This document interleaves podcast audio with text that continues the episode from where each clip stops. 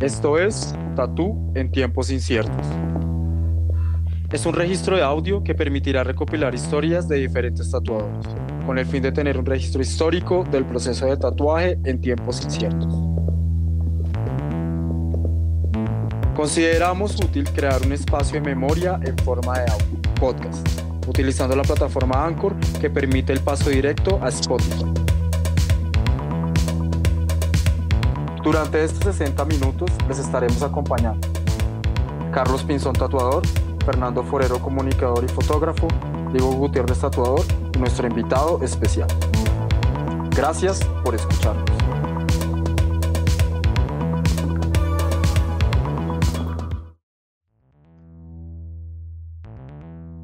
Hola a todos, gracias por estar de nuevo con nosotros. Eh, hoy con nuestro sexto capítulo de Tatú en tiempos inciertos. Eh, y bueno, pues hoy con un invitado muy especial, eh, Marlon Spitia. Y bueno, antes de comenzar con esta conversación, pues quisiera hacer una pequeña reseña de él. Si escuchan hablar de Marlon Spitia, no solo sabrán que es uno de los principales expositores del tatuaje en Bogotá, sino que es imposible no pasar por alto su gran respeto por las personas y su pasión por el tatuaje. Él junto a Mauricio Guzmán son dueños del estudio de tatuajes Trufelas. Su trabajo se ha caracterizado por un alto nivel de dibujo, técnicas y fusión entre estilos clásicos con una mirada moderna. Llena de un gran conocimiento y respeto por las maneras y técnicas más clásicas. Marlon comenzó su camino profesional en el tatuaje a finales del 2009 durante esta década de entrega total al tatuaje no solamente ha coleccionado tatuajes alrededor del mundo, sino que también ha trabajado al lado de grandes colegas de diferentes países. Con su gran esmero y desempeño hoy en día es influencia para muchos colegas que ya están y que vienen enfrente. Nos sentimos muy gratos de tener entonces a Marlon Spitia, una gran persona y uno de los tatuadores colombianos con más nivel de esta década. Marlon, ¿qué tal? ¿Cómo va todo? Bien, todo bien. ¿Cómo están ustedes? Muy bien, Marlon. Ah, yo feliz de, que me hayan como tenido en cuenta para este proyecto, como que me, me parece brutal, como que esto que están haciendo. Y, y, nada, como que chévere que pues que se, se estén creando estos espacios y que sí, que estén atentos a muchas personas y esté creciendo y me hayan tenido en cuenta para esto, como que se me hace re lindo. Qué chévere, Marlon. Sí, bueno, pues como usted lo dice, pues es, es un espacio para construir diálogo, para seguir como con esta cultura del tatuaje, pues en Colombia y pues en general, ¿no? Entonces, pues qué chévere que esté con nosotros y bueno, la idea es que podamos tener un buen tiempo de, de diálogo, de conversación. De bueno, brutal, sí, así es, sí va a ser. Eh, bueno, bueno, Marlon, muchísimas gracias eh, por, mm, por aceptarnos la invitación. Eh, como dice en la introducción el mono, eh, admiramos mucho su trabajo, sobre todo su dedicación. Resaltamos principalmente también que usted es una persona muy respetuosa. Eso creo que es una característica muy fundamental de Marlon. Y bajo ese, mm, bajo ese plano y ese marco, pues vamos a empezar la conversación. Nos gustaría saber, Marlon, ¿Cuál fue el momento que hizo que se interesara en el tatuaje? Bueno, ya así como que dicen, eh, eh, como que siento que es brutal que me perciban de esa manera, ¿no? Porque todo el mundo lo percibe a uno de una manera diferente, ¿no? Y es chévere que me tengan como en esa, como en esa, de esa forma de verme de una manera que respeto como las cosas. Y yo siento que empecé todo como como de una manera inconsciente y una manera consciente. Yo siento que así empecé todo en el tatuaje de una manera inconsciente. Yo recuerdo que mi vieja trabajaba en una revista o trabajaba vendiendo una revista en una tienda como de metal que se llamaba Disidencia la revista y yo creo que inconscientemente en las revistas, yo me acuerdo que la tienda quedaba en Chapinero y yo creo que inconscientemente en las revistas veía tatuajes, ella se hablaba en el centro comercial con un man que hacía tatuajes, pero yo era muy pequeño. Yo tenía, yo creo que por ahí unos ocho años y inconscientemente yo creo que en ese momento algo o como que me, me unté de ese mundo underground de la música o de algo, así yo no escuchara nada y fuera muy pequeño para entenderlo, ¿no?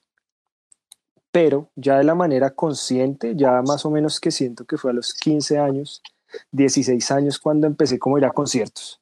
Entonces ya siento que el tatuaje lo empecé a ver en gente ya cercana, los que cantaban en las bandas, los músicos, la gente grande que asistía a los conciertos y de esa fue la forma en la que como entré al tatu y empecé como a, aunque empezó me empezó a llamar la atención, ¿no? Como que eso, esa fue la manera, yo creo que fue por medio de la música. Sí. Sí, como directamente la música, ya que yo soy... Esa, esa disidencia era como de metal, ¿no? Sí, era de metal. Yo ahí como que ah, eh, salían discos de compilados, las bandas eh, hacían, no sé, bueno, hacían escritos de bandas, próximos conciertos. Era como un- una escena que había acá en Bogotá, esa revista de metal, de rock. Como en los primeros revistas así fuertes en la escena under- underground. Claro, yo recuerdo que mi vieja trabajaba ahí y pues mi vieja no era nada de ese ambiente ni nada, eh, pero trabajaba en ese lugar y como que el dueño de la revista era amigo de ella y yo creo que ese fue como el medio de lo que les digo inconsciente, pero siempre fue por medio de la música. Hasta hoy en día yo sigo escuchando música y sigo viendo incluso los tatuajes, ya no de la misma intención, pero con la, con la música uno siempre va a ver tatuajes, ya sea cualquier género, yo siento. Bueno, hay, hay algunos en los que no, pero la música siempre está como muy presente, como que en el tatu, en todas las tiendas hay música, ya sea de un género o de otro, pero por lo general está como muy ligado, lo siento yo, así lo sentí como en el inicio, en el pre- eh, como Sí. en prestar esa atención al tatu por medio de la música.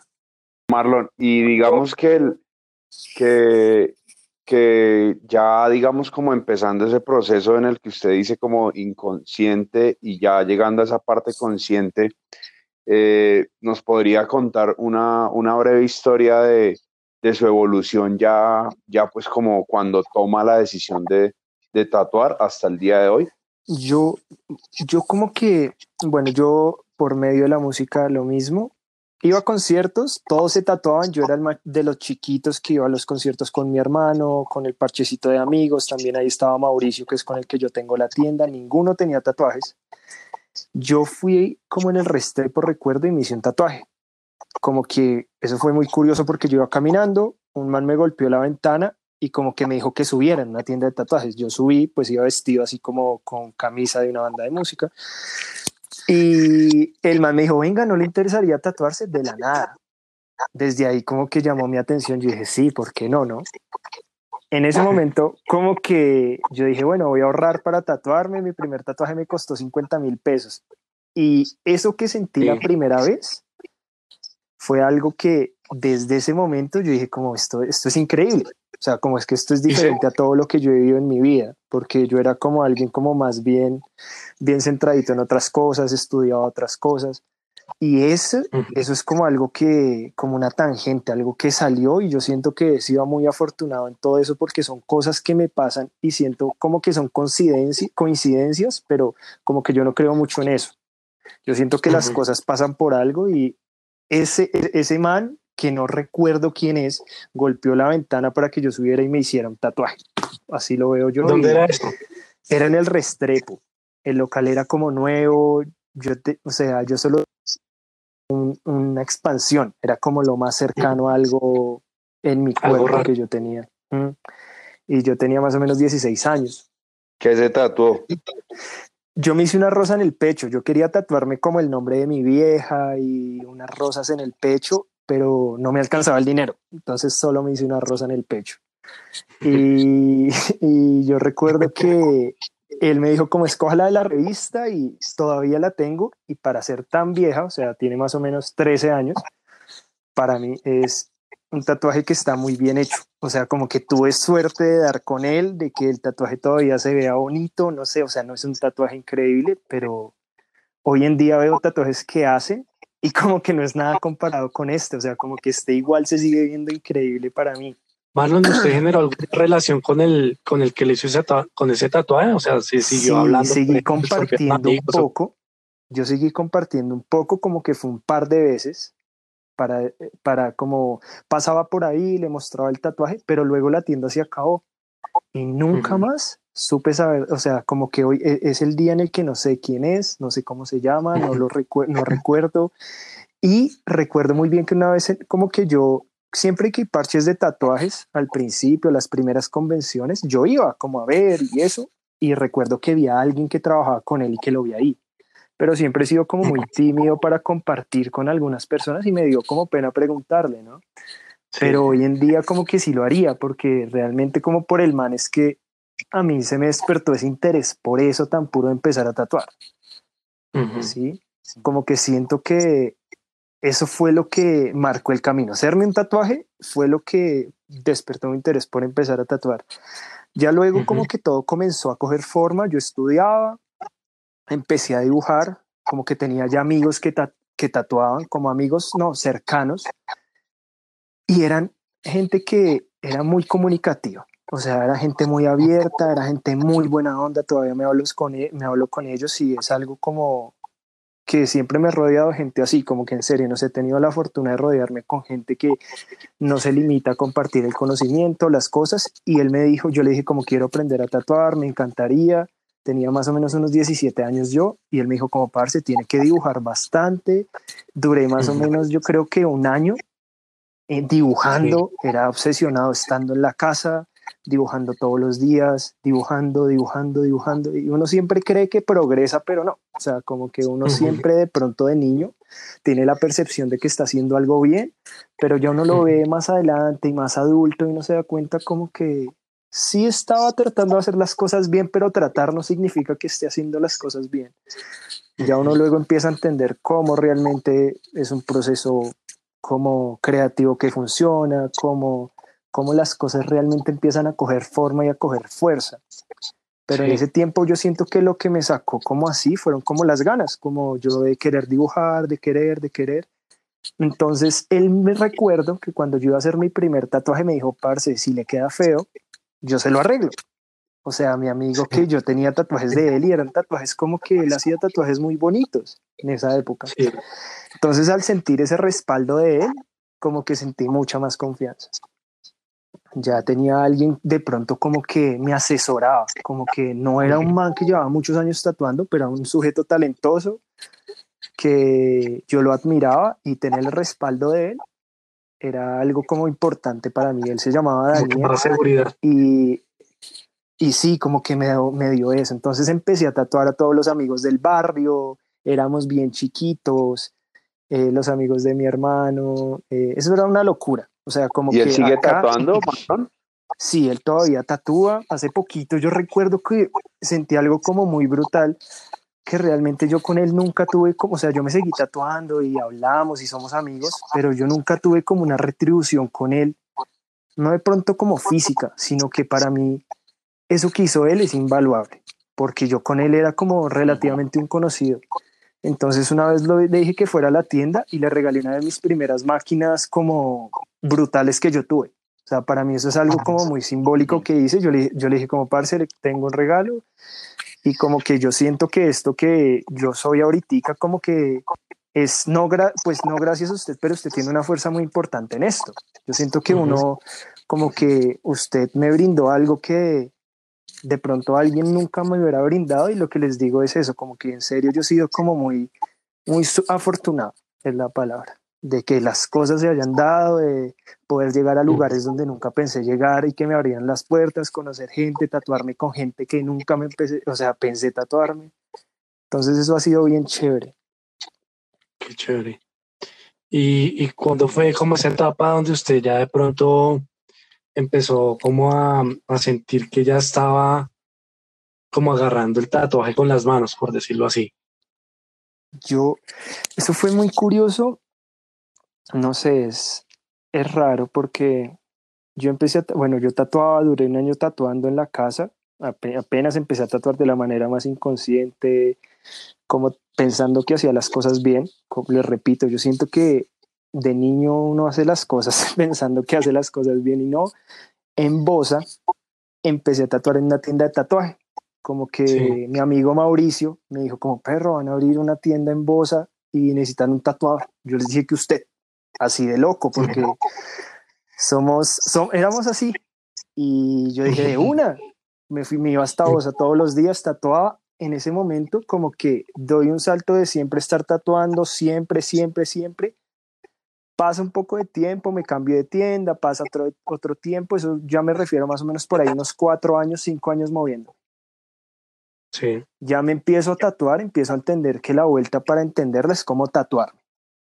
Y Sí. ya yo siento que veo como y entiendo un poco el tatuaje después de que hago un viaje a Buenos Aires con Alejo, con Nepo, o sea, con Mauricio, con Pablito, y tengo como la oportunidad de tatuar como en una tienda que para mí era una cosa de locos, que era Good Times, donde trabaja. Mauro, donde trabaja Hugo, donde trabaja Seba, Apu, el chino, Rod Liver, y ahí como que eso fue lo que cambió todo para mí. O sea, así lo siento. Y ahí es cuando empiezo a entender un poco más el tatuaje, empiezo a ver que todo es más complejo de lo que parece, pero complejo, pero simple. Entonces, en ese momento, como que veo como una luz de, de pronto de conocimiento puro, así como de conocimiento directo del tatu. Y yo siento que no, no ahí no cojo el tatu con las manos, pero estoy rodeado de gente que lo tiene de las manos. Ujú. Entonces ahí siento que voy por un buen camino y que los que les digo, sigo siendo afortunado. Y pude estar ahí, compartir, y en ese momento es que arranco como ya, siento como, como algo como más, más puro, como más estudiado, más consciente, y eso es lo que, como que, lo que cambió, siento como mi percepción de todo, poder compartir con gente así, eso es una cosa que le vuela a uno la cabeza. ¿En qué año fue eso, Marlon? Ese viaje a, a Buenos Aires. Ese viaje a Buenos Aires creo que fue en el 2014, si no estoy mal. yo tengo una foto, voy a mirarla porque no lo recuerdo bien. Yo más o menos fue en el 2016. En el 2016. De- o sea, de todos esos años hasta el 2016, yo realmente como que iba como muy cegado, como que igual hubieron momentos en los que tuve co- como diálogos con gente que era muy tatu, o sea, como que gente que vive el tatu de una manera como ninguna otra, como que para mí me quité una venda de los ojos, un ejemplo, tatuarme con logo o con Metza.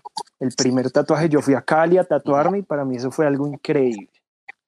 Es como que se veía de otra forma, pero él me mostró muchas cosas. También una persona para hablar con tanto del tatu como de la vida de una manera muy increíble. Entonces, como él aprendí mucho y hasta que viajé a Gutang empecé a entender ya de pronto más cosas, ¿no? Fue en el 2016 eso.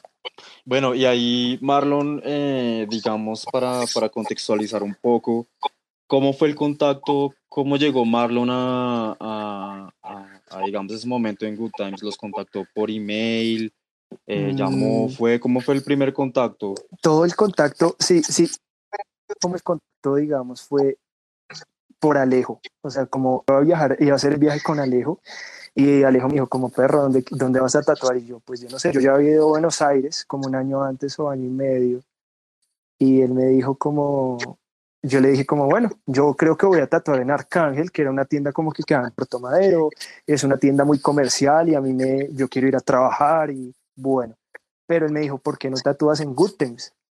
Le voy a decir a ellos, tal, y ellos sí, de una, les escribió, él, él es muy amigo de todos ellos, él ya había tatuado ahí, les dijo que si yo podía tatuar ahí, y así fue, como que fue realmente como para mí muy increíble que él me dijera que podía hacerlo. O sea, como Alejo, que, o sea, como que también en ese- en ese, en ese momento conocer a Alejo, como que yo lo conocí en un evento y como que siento es eso, como que otra persona que tenía que cruzarse conmigo, porque yo siento que todas las personas con las que creé la tienda y con los- mis amigos, como que son personas que están en el momento y en el lugar indicado en el que yo estoy y hacen que a mí se me abran puertas, hacen que ellos me enseñen, nos, y no solo del tatu, sino de todo. Nosotros como que hablamos de muchas cosas, ya sea como de cosas que nos pasan en la vida de tatu, pero gracias a Alejo, como que puede tatuar en Good Times.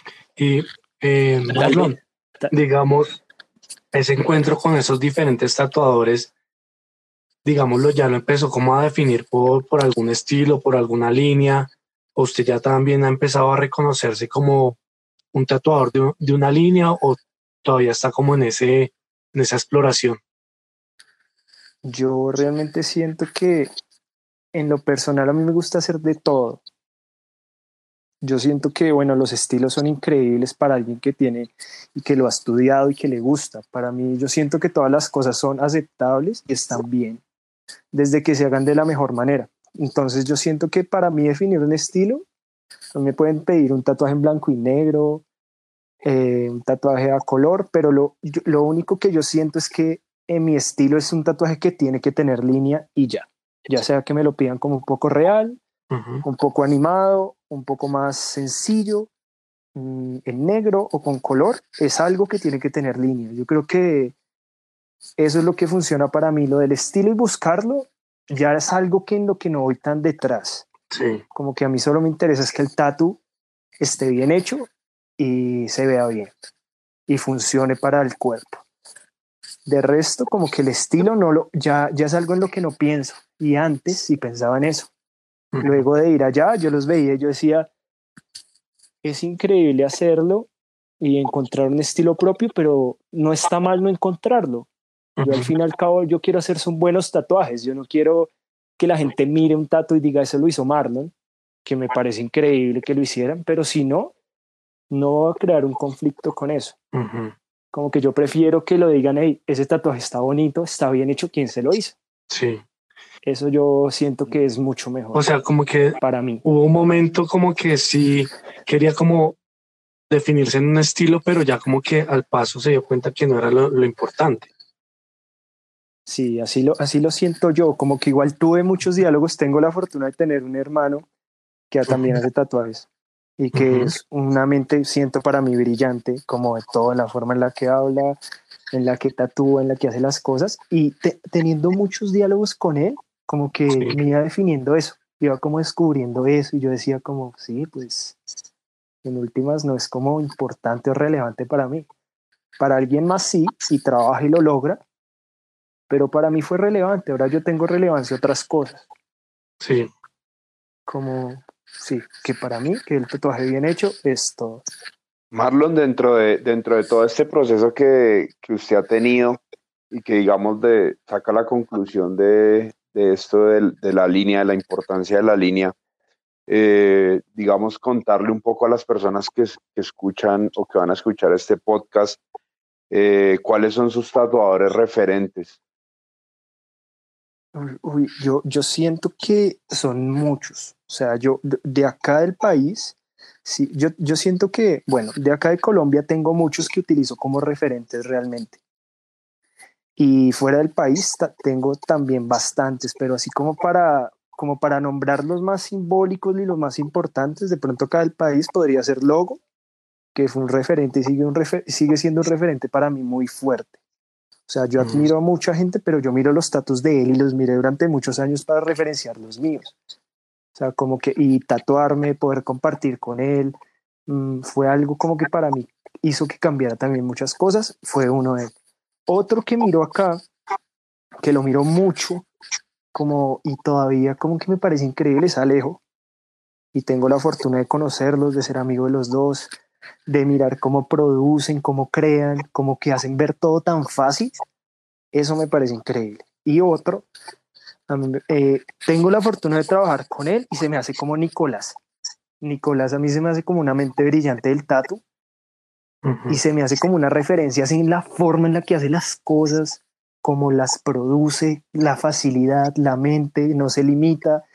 Es algo, es algo increíble.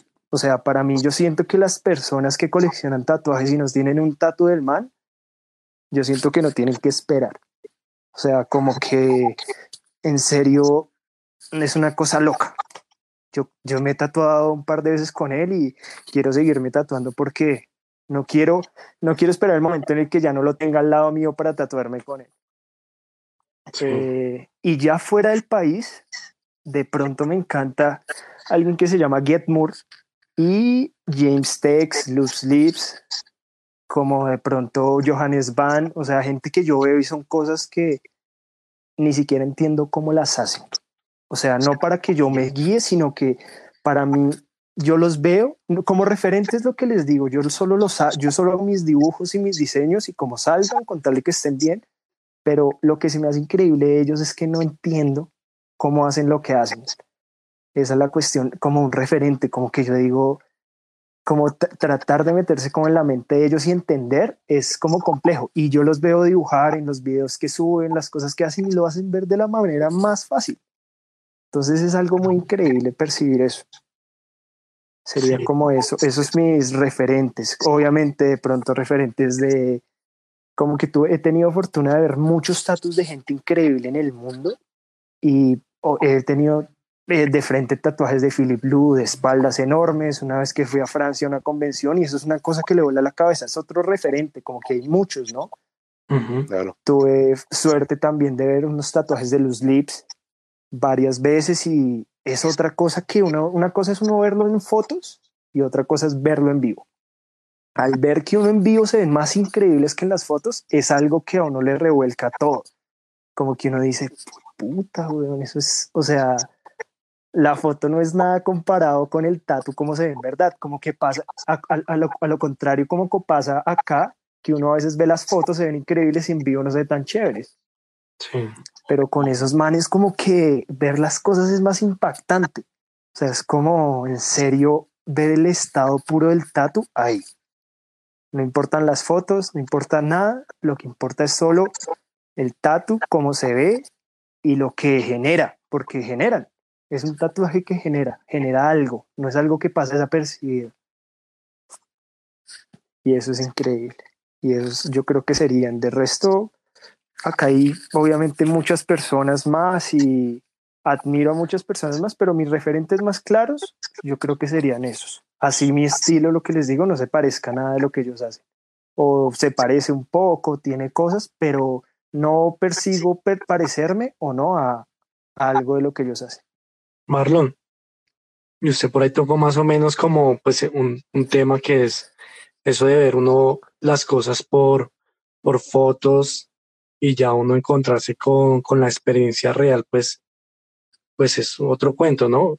¿Cómo percibe usted ahorita el mundo de, del tatuaje en las redes sociales? Eh, siento que como es, mira, yo, yo siento que es es normal, es, es, algo que está en movimiento, las redes sociales ya, ya no son algo nuevo, es algo como que ya está hace rato y yo siento que uno tiene que aprender a trabajar con ellas, no en el sentido de sentirse domesticado por ellas, sino como pues uno tiene que saber como ciertas reglas, de pronto entender que como el tatuaje se ve ahí, puede que sea así, puede que no, eh, la persona como se ve ahí puede que sea así, puede que no, eh, lo que está ahí puede que esté mal o esté bien, uno no lo sabe, como que uno tiene que saber que eso es como un arma de doble filo. Sí. Yo siento que eso es lo claro que uno tiene que ver. Como que yo a veces he entrado en el juego de publicar una foto porque lo he hecho a cierta hora porque no se lo va a ver más gente. Yo, yo quiero que mi trabajo lo vean y no lo ve nadie. Y yo digo como, pues alguna, ya, yo, yo pienso es como, ya lo intenté y ya no lo pienso intentar más, o sea, o en algún momento lo intentaré otra vez, pero es algo a lo que no le voto mucho corriente. Para mí la gente que le funciona y lo sabe hacer, pues los felicito y me parece brutal, pero a mí no me funciona y se ve, y, y pues también soy feliz así y, y me siento bien, pero como que todo el mundo tiene que estar ahí en cierta manera y no tiene que estar ahí también. Un ejemplo, hay tatuadores que no tienen Instagram y son increíbles y la rompen. Y otros que tienen Instagram, redes sociales y eso y también la rompen. Y otros que tienen y tatúan increíble, tienen Instagram y no la rompen nada. O sea, como que eso es un arma, como que eso no se entiende. O sea, yo todavía, eso, eso, eso, eso genera en mí, de no entender eso como, yo digo como, no de no entender cómo funciona, sino de no entender cómo, por qué, si él es tan pro, no tiene trabajo, un ejemplo, y por qué este man que, no sé, de pronto como que no, es por, pero se nota que los tatuajes son raros, eh, son extraños, están mal hechos o lo que sea. Uno de pronto ve que el man es famosísimo y se nota que trabaja todos los días y son cosas que no entiendo. Mm. Sí. Entonces yo siento que es como un arma. Y si uno a veces piensa mucho en eso, he dejado y he empezado a trabajar en dejar de pensar en eso, porque es algo a lo que yo siento que no es real. O sea, yo siento que es algo que pasa en un lugar, pero cuando uno cierra los ojos y va caminando a la tienda, eso no existe. Lo que existe es lo que pasa dentro de la tienda. Es verdad. O sea, es como que uno puede hacer cierta lectura, pero no puede uno fundamentar ni el tatuaje ni, ni el oficio de ustedes por las redes sociales, Sí, no, por Instagram. Ah, Básicamente. no se puede absolutamente nada. Y no, ni siquiera, no solo el trabajo, sino cualquier cosa. Un producto, una persona, eh, nada. Todo yo siento que eso es un, un plano virtual que existe ahí, pero en este plano físico, un ejemplo que uno va a la tienda y todo es diferente. La música, la gente, cómo habla, lo que mide, cómo se ve el tatuaje, todo. Es como que la gente ahora quiere vivir ahí y pues está bien si los hace si los hace sentir bien si hacen las cosas bien y están bien ahí que vivan ahí. Pero la gente que quiere vivir como de una manera real va y busca las maneras las cosas de manera real se hace algo real se sí como que se percibe así también real no solo por redes sociales. Y Marlon, como acá así como nosotros tenemos una pregunta ahí que nosotros le decimos la pregunta del picantico, pero ¿cuál es la perspectiva de Marlon en relación al tatuaje y el arte? ¿El tatuaje es un oficio o es un arte? Eh, también he hablado mucho de eso con todos, o sea, con, con muchas personas que conozco y yo siento que las dos son maneras correctas de verse. Yo creo que no tiene una forma pura de verse. Hay gente que lo ve como un oficio y yo no tengo conflicto con eso, otra que los ve con un arte como como un arte y tampoco tengo conflicto con eso. Porque hay, hay artistas, hay personas que consideran artistas y lo hacen sin ningún, como si- sin engrandecerse, como humilde decirlo y uno los ve y son manes muy modestos y muy tranquilos y son artistas y ellos dicen que hacen arte y lo hacen.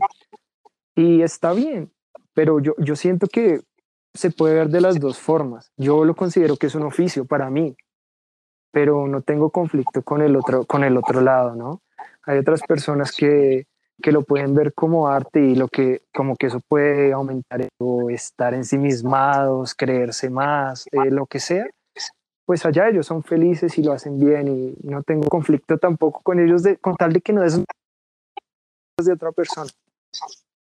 Pero yo siento para mí en lo personal que es como un oficio.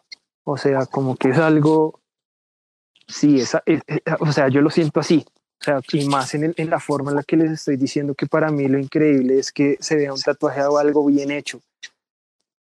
Yo no Sí. quiero como que sea algo original y que solo lo haga yo y, y que es que no, o sea, no.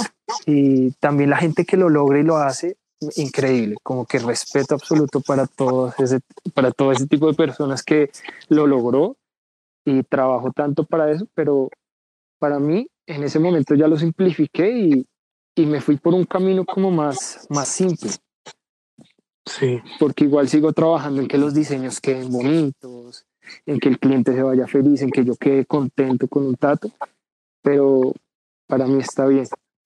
Para mí considerarlo un oficio y para la gente que comparte conmigo en la tienda, eso, siento que es de la misma manera que lo vemos.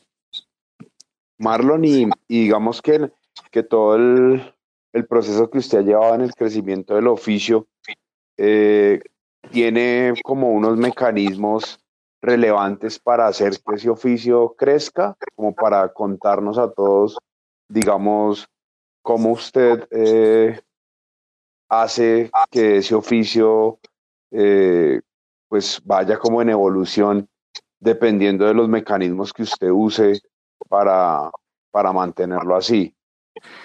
Yo, yo siento que uno día tras día, tatu, ta- o sea, trato, ta- tatuaje tras tatuaje que uno haga, aprende. Y yo siento que es el aprendizaje de uno y el aprendizaje de la gente que lo rodea a uno. Como que yo siento que esa es la forma de agrandar y de crecer en ese oficio. O sea, como de aprender, porque yo siento que ir, a caminar, yo, yo siento que hay gente que ni siquiera sabe respirar, un ejemplo. O sea, como que no es consciente de que respira.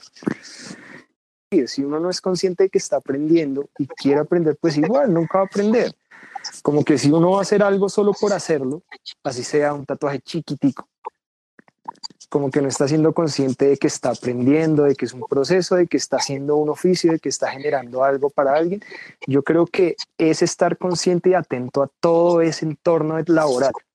Así es como que siento que uno trabaja y fortalece como las bases de todo eso, para no volver a cometer los mismos errores, saber qué pasa de forma, cómo se puede hacer más fácil y más rápido algo, como que así uno potencia todo eso y compartirlo con la gente, entienda lo que, que tengo un equipo de trabajo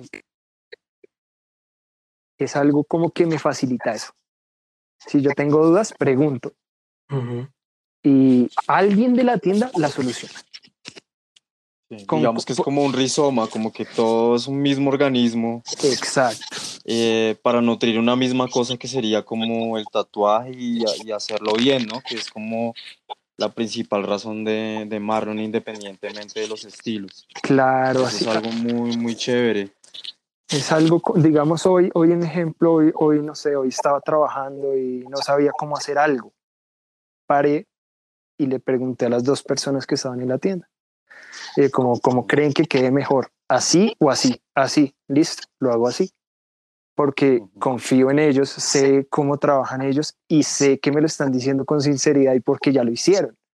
Si no lo supieran, me, me dirían como, hey, no, no sé cómo. Y yo siento o miremos otras formas o tal, pero ese momento es que yo siento que funciona y como que uno crece en ese oficio. Como que ya uno ya no vuelve a preguntar, ya uno dice, tengo otra cosa que ya sé, un lo como algo que ya sé cómo se hace.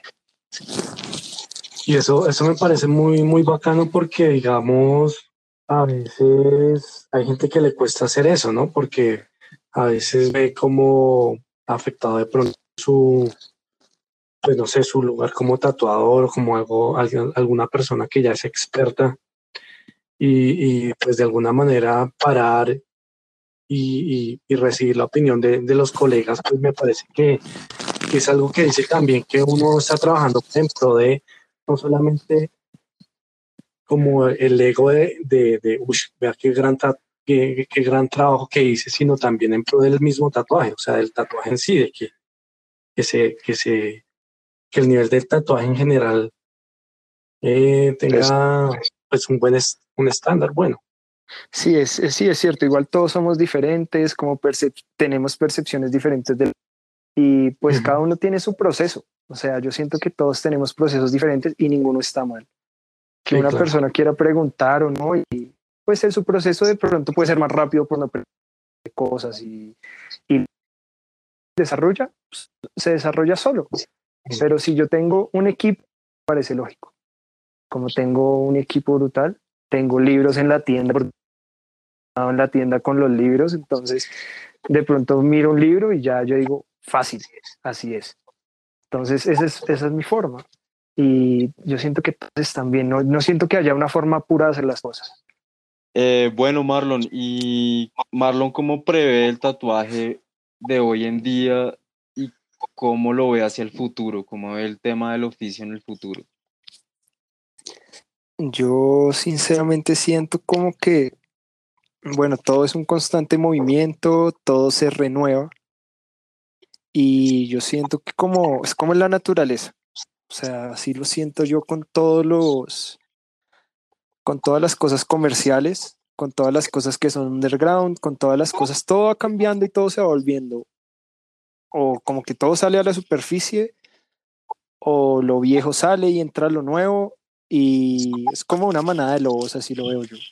O sea, después los, o sea, lo que yo siento es que cada vez van a entrar más, más personas. No significa que todas vayan a ser buenas, pero de esas que van a entrar, alguien va a ser muy, muy pro, como en estos tiempos que llega, llega gente que lleva tatuando un par de años entiende todo re fácil y re rápido y se vuelven cracks y yo siento que va, va a avanzar mucho. Y yo siento que van a empezar a salir cosas nuevas, muy bien hechas, muy interesantes, muy, no sé, como muy pro. Y siento que también pueden salir muy cosas de esas muy puras, o sea, como el tatu real. O sea, yo siento como que igual en el tatu hay todo ese tipo de respeto, pero siento que eso no se va a perder por algunas personas. Y yo siento que con esas personas eso va a tener mucha fuerza puede que eh, ahorita sea algo muy comercial, pero no, no, no lo veo como algo malo.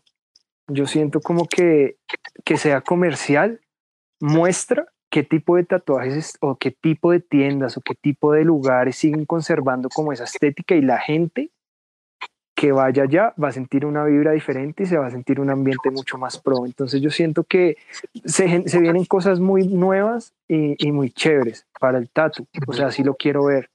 Como que las cosas de pronto que también están mal, ese tipo de tiendas, como que solo, no sé, como que dejan como una mancha negra o algo en el tatu, como que siento que eventualmente van a salir. Sí, o sea, yo siento que nada dura para siempre y, y siento que se puede venir algo en serio muy lindo para el tatu si, si de pronto, con un ejemplo, con este tipo de cosas que estamos haciendo acá, hablando, eh, contando experiencias, dejando un registro, eso hace que alguien en algún momento lo tome en cuenta. Y si estaba haciendo las cosas mal, intente hacer las cosas bien. Y si pensó de una manera, pueda cambiar un poco, para bien o para mal o como quiera, pero algo, algo siempre va a estar pasando y yo siento que se vienen cosas así como muy chéveres, como muy nuevas, como muy interesantes para el tatu acá en el país, porque igual esto acá es diferente a todo el resto del mundo. Claro. O sea, esto lo que pasa acá y el tatu como se vive acá es muy, muy diferente. O sea, es muy, es muy curioso. Entonces, siento que se vienen cosas así, se vienen como momentos de cambio para el tatu. No de pronto creo que a, a corto plazo, pero eventualmente sí, cada vez se van a abrir tiendas. He visto que se han abierto tiendas brutales, gente que se une para crear cosas muy brutales. Entonces, eso ya es un cambio del tatu. Sí. Sí, como eh, es lo que veo. Marlon, y ya, y, así lo y ya que toca, digamos, el tema de, de, de, de, esas personas que nos, que nos escuchan o nos van a escuchar y, y hacer como ese, ese clic, ¿sí? si digamos la persona lleva un proceso y dice como, oiga, escuché a tal persona y, y esta persona me hizo caer en cuenta de esto, de que hoy voy por un buen camino o, estoy haciendo todo completamente mal y no, es el momento para cambiar las cosas. Eh, ¿Qué consejos le daría usted a, a las personas que, que, van a escuchar este podcast eh, para, para si en algún momento quieren ser tatuadores o ya son tatuadores y quieren mejorar, pues usted darle como esos tips a esas personas? Yo creo que de pronto son, son, son un par y es que primero no sean perezosos. Yo siento que yo desperdicié y malgasté un poco mi tiempo en todo ese proceso haciendo X o Y cosas, pero si quieren hacer las cosas y ven que no les funcionan, que le inviertan tiempo y dejen la pereza a un lado. A lo bien, yo, yo conozco mucha gente que tiene un talento increíble y son perezosas y no explotan el talento y no, no investigan, no preguntan, eh, no sé, no, no compran un libro, eh, no le invierten a sus cosas, solo se dedican a vivir y ya. Pero si quieren, o sea, como si quieren trascender, como si quieren sentirse un poco felices al momento de hacer un tatuaje y tener un resultado que les guste, dejar la pereza a un lado. Esa es una. Y lo otro que pienso es de pronto como ser conscientes. Sí en todo lo que se está haciendo, porque hay gente que tatúa y yo siento que no está, o sea, como que empiezan concentrados, eso me pasaba, y terminan pensando en otras cosas, y yo siento que el tatuaje es 100% de concentración. O sea, como que es estar ahí metido, no solo pensando en el tatu, sino como uno estar consciente de lo que está haciendo, de que, cómo se va a ver, de qué va porque siento que eso es algo en lo que se nota en el tatu, cuando alguien está metido ahí o cuando no. Ya sea haciendo una letrica china o haciendo un tatuaje, una sesión de una espalda, como sea. Marlon. Entonces. Marlon, y es eso. Ese, ese, ese, digamos, ese, cuando habla usted de consciente, lo habla como desde un proceso académico o también como desde un proceso como espiritual de, de darle el lugar o como de sentir esa sinergia entre, entre ese proceso que está haciendo con, con, con el que se está tatuando. Yo, yo realmente la forma del tatu de mi manera o lo que yo hago para mí el trabajo, el, el tatuaje es como un trabajo también interno para mí. Uh -huh. como que en el momento en el que, un ejemplo que les pongo un ejemplo muy claro, yo era alguien como muy impaciente Sí, y el tatuaje es de paciencia sí. Y el tatuaje me enseñó a ser paciente y el tatuaje me enseñó a ser como alguien más tranquilo, alguien más sereno en el momento de hablar a veces, como me enseñó a controlarme mucho. Ya sea un ejemplo que uno esté tatuando y son las 11 de la noche y no he salido de la tienda. Antes me desesperaba. Sí, Ahora yo digo como el tatuaje tiene que durar hasta que dure. Hasta- Sí, o sea, si salgo acá, a las, y eso es algo que me ha enseñado el tatuaje a mí. Entonces yo siento lo de la conciencia, lo ves de una parte como más introspectiva, como no ser consciente de lo que está haciendo. sí, Es igual como que les digo que la gente no es consciente que respira. La gente no es consciente, si no es consciente que respira, que es algo con lo que uno nace, ahora va a ser consciente de que está tatuando y dejando algo en alguien, que es algo que hasta ahora aprendió. Entonces como que lo, lo veo así, como que el tatuaje a uno le enseña muchas cosas y si uno está atento, le mejora la vida a uno de una manera increíble. O pues a mí me hizo eso. sí, como que es algo que en serio todos los días, como que si tuviera un alma propia el tato y me, me dijera como, ah, pues impaciente, ¡pum! Se le rompió un fleje. sí, Ah, pues impaciente, ¡pum! Se le cayó el vaso del agua encima de la mesa. A organizar. No sé. Y yo digo como respirar, organizar y empezar de nuevo y ahí está su paciencia. Aprende. Entonces así lo veo. De la, de la manera como consciente de la que hablo. Marlon, yo, yo quiero hacerle una pregunta de pronto como más familiar. Y es, eh, en su casa, ¿quién empezó a dibujar primero? ¿Su hermano o usted? ¿O usted le enseñó a su hermano? No, no tiene, eso, eso es algo que mucha gente me pregunta y yo siento que, bueno, yo dibujaba desde pelado, desde muy niño, en el colegio lo mismo, lo típico que dibujaban todos, muñequitos de Dragon Ball y Goku, Vegeta y todo eso, pero de tener el proceso creativo, empezar a tatuar, como que yo empecé a tatuar primero, a dibujar, dibujar. Mi hermano era menor, él estaba mucho metido en la música, muy, muy metido en la música Sí, después, como que ah, desde que un ejemplo que recuerdo muy bien que hay un álbum como H2O, no recuerdo, sí, que la portada es como un corazón y es un como como un tatuaje bien tradicional. Sí, y él el siempre Thinking and Water creo que se Sí. llama así. puede ser ese sí. y mi hermano era muy engomado con ese estilo sí, desde el principio. Y él, él, él mirando eso, decía como, parce, yo quiero hacer eso, pero pues yo de pronto le mostré algunas bases de dibujo que siento que no, se, no servían, pero él se fue por su propio camino y agarró eso y lo cogió y lo entendió a dónde tenía que ir y, y pues llegó pues llegó ahorita a tener eso que tiene ahora, que es como ese estilo, esa fuerza en los tatus, que para mí es alguien que admiro mucho. O sea, mi hermano entiende el tatu de una manera en la que todavía yo no estoy, o sea, yo no lo percibo. Él a mí me habla del tatu de una manera así increíble. Él es menor Marlon, y para hacer, y para hacer un, un- un- una contextualización ahí rapidilla, ¿la diferencia de edad de ustedes es mucha o...? hay nueve meses, siento que hay un tipo de limitaciones o algo, de pronto por la forma en la que yo tatúo. eh, bueno, a veces utilizo una letra, él, simplifica todo, pero él lo hace de una manera tan sencilla, él, él me hace ver las cosas fácil. Otro tipo, es la misma persona que yo la veo, la veo, tuve la fortuna de tenerlo en, esta pan, en este tiempo, como tres meses en mi casa, y lo veía crear, y era como, y yo decía, qué raro, como que no me fluye tanto como a él. Entonces, eso e- es la diferencia de caminos que cogimos. Él conoció diferente gente, viajó otros lugares.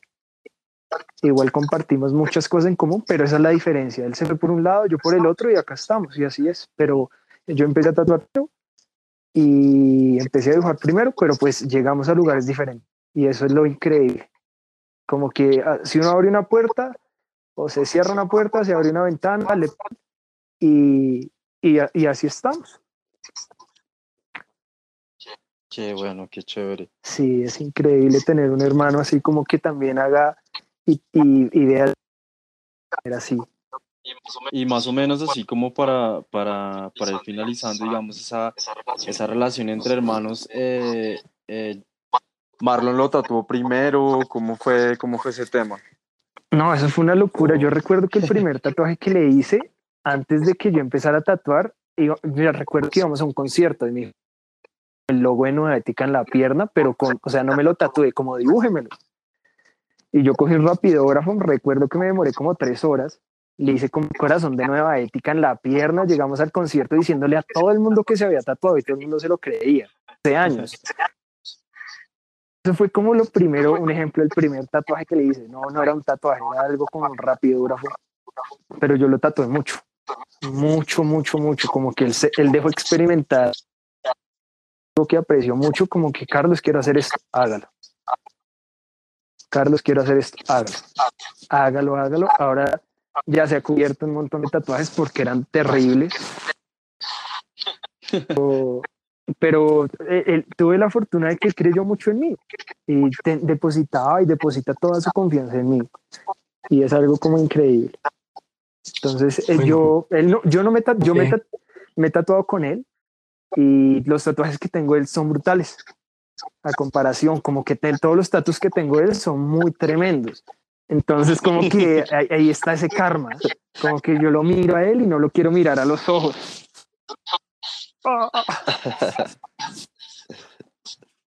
Pero bueno, chévere también esta relación. Bueno, la experiencia. Sí, es brutal, es brutal en serio compartir eso. Pues Marlon, de verdad, pues muchas gracias por, por estar con nosotros, contar sus experiencias, contar su, su visión del tatuaje y pues también esa particularidad pues también de, de tener un hermano también que, que tatúa y que, que pues se, se, alimentan mutuamente, aunque tengan caminos diferentes. Y bueno, es, es, no es fácil creo que encontrar parejas de hermanos tatuadores. No sé si ustedes conocen más aquí en Colombia. No, yo no, yo, yo no, no, no tengo presente ninguna. De pronto puedo conocer alguna, pero no lo tengo muy presente. Sí. Sí, o sea, sí, sí hay, pero claro, no, no es tan común. O sea, digamos que, que, pues a mí en el caso personal, eh, al comienzo, pues ustedes, yo pues Marlon es Marlon es, Pitia y su hermano es Carlos Chavarriaga, ¿no? Sí, sí, sí, como que... O sea, se llamar así, entonces como que en comienzo uno no hacía la relación, eh, que eso también me parecía como, como interesante, ya después uno los, pues los ve y dice, claro, estos manes son hasta, hasta pueden ser gemelos, sí. y pues es un caso, es un caso atípico, claramente, y sí, sí, es muy bonito ese también, que es un crecimiento como muy para, o sea, como juntos, ¿no? Sí, sí, sí, eso es algo... Eso fue muy chévere. Es una retroalimentación todos los días que se hablan de tatu, siempre se hablando de tatu. Yo creo que, sí, como que yo creo que le pasó a todo el mundo. Yo creo que es un momento en el que Imagínense que ustedes están en la tienda y hablan todo el momento de tatuaje, tatuaje, tatuaje, tatuaje, tatuaje. Y en el momento que hablan en, la tienda, llegan a la casa y descansan. Siguen pensando en tatuaje, pero no hablan de tatuaje. Yo hablaba en la tienda de tatuaje, llegaba a la casa y seguía hablando de tatu con mi hermano. Entonces era una cosa como que no, me levanto, parce, si esto si dio lo uno y ya era todo tatu, 24 horas tatu. Entonces era brutal.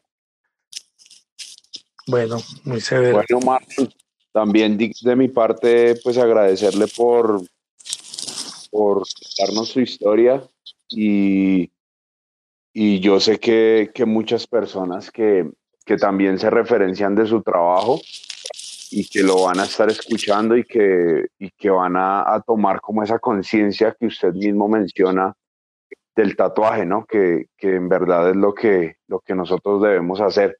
Entonces agradecerle por su tiempo eh, por estar aquí con nosotros y por dejar ese, ese pedacito de historia de, de, de la que ha sido parte en el tatuaje colombiano.